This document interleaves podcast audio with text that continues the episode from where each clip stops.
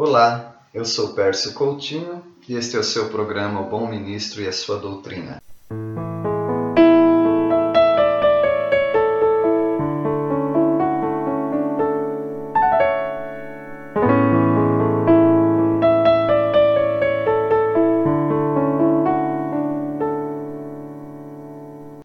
Você já reparou que depois de atividades intensas, nós além de descansarmos, nós entramos num risco, o risco é, de nós nos tornarmos relapsos, ou seja, relaxados, sem atenção para alguns princípios importantes que normalmente nós estamos é, mais ligados, mais atentos quando nós estamos em, em intensa atividade. Nós vamos estudar agora no capítulo 9 de Gênesis é, esse perigo do descanso pós atividades intensas. A família de Noé volta às atividades normais e nós encontramos Noé como um lavrador e ele planta uma vinha. Nada de errado nisso. Ah, ele está agora numa nova fase da vida dele em que ele não está construindo a arca, ele passou grande parte da vida dele construindo como um carpinteiro. No entanto, agora ele é um lavrador ele planta uma vinha e ele também aproveita do, do, do fruto da, do seu trabalho.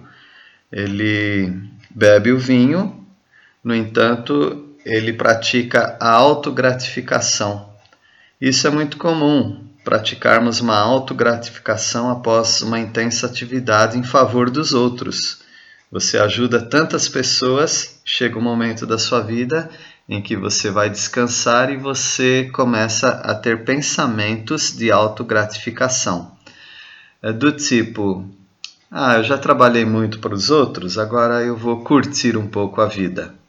Cuidado com isso, porque você pode perder a compostura e até a dignidade. Foi o que aconteceu com Noé.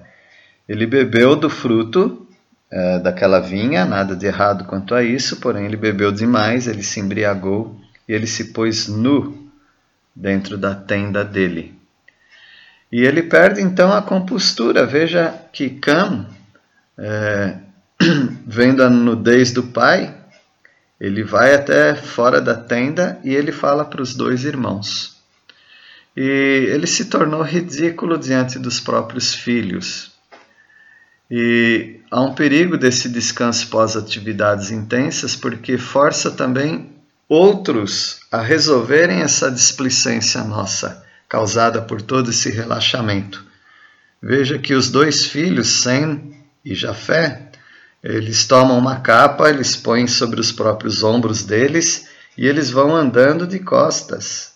Eles desviam o rosto da nudez do pai e eles cobrem o pai que estava ali sem roupa e sem que eles vissem a nudez do pai por respeito.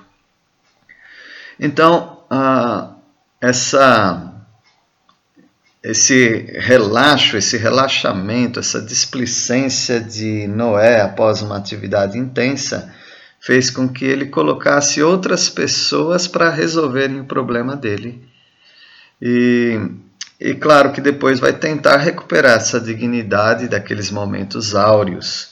E nós encontramos isso em Gênesis 29 quando Noé desperta daquela embriaguez dele, daquela bebedeira, é, ele soube o que o filho dele fez. E aí ele tenta colocar ordem, dignidade, salvar a sua própria reputação, também amaldiçoando o próprio filho. Ele disse: Maldito seja Canaã.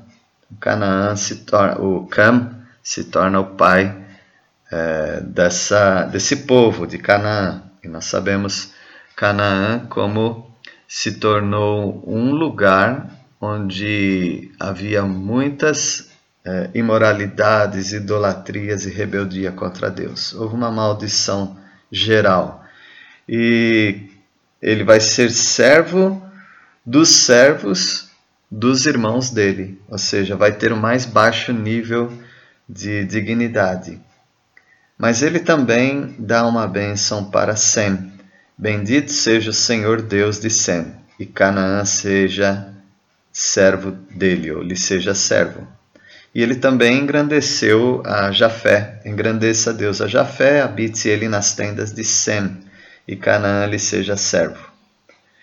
Então Noé, ah, depois desse dessa atividade intensa do dilúvio e preparação, construção, proteção da família, pregação para os incrédulos, ele entrou nas atividades normais, praticou essa autogratificação, perdeu a compostura, a dignidade, forçou outras pessoas, acabou envolvendo outras pessoas é, nesse relaxamento dele, dessa displicência dele, e os filhos então tiveram que livrar a barra dele.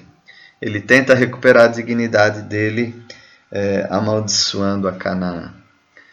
Então notem que quando nós estivermos em grande atividade e entrarmos no nosso sabá, ou no nosso descanso, nós precisamos tomar muito cuidado que essas férias, esse descanso, essa, é, essa diminuição de atividades não faça com que nós busquemos agradar a nós mesmos em atividades é, pecaminosas.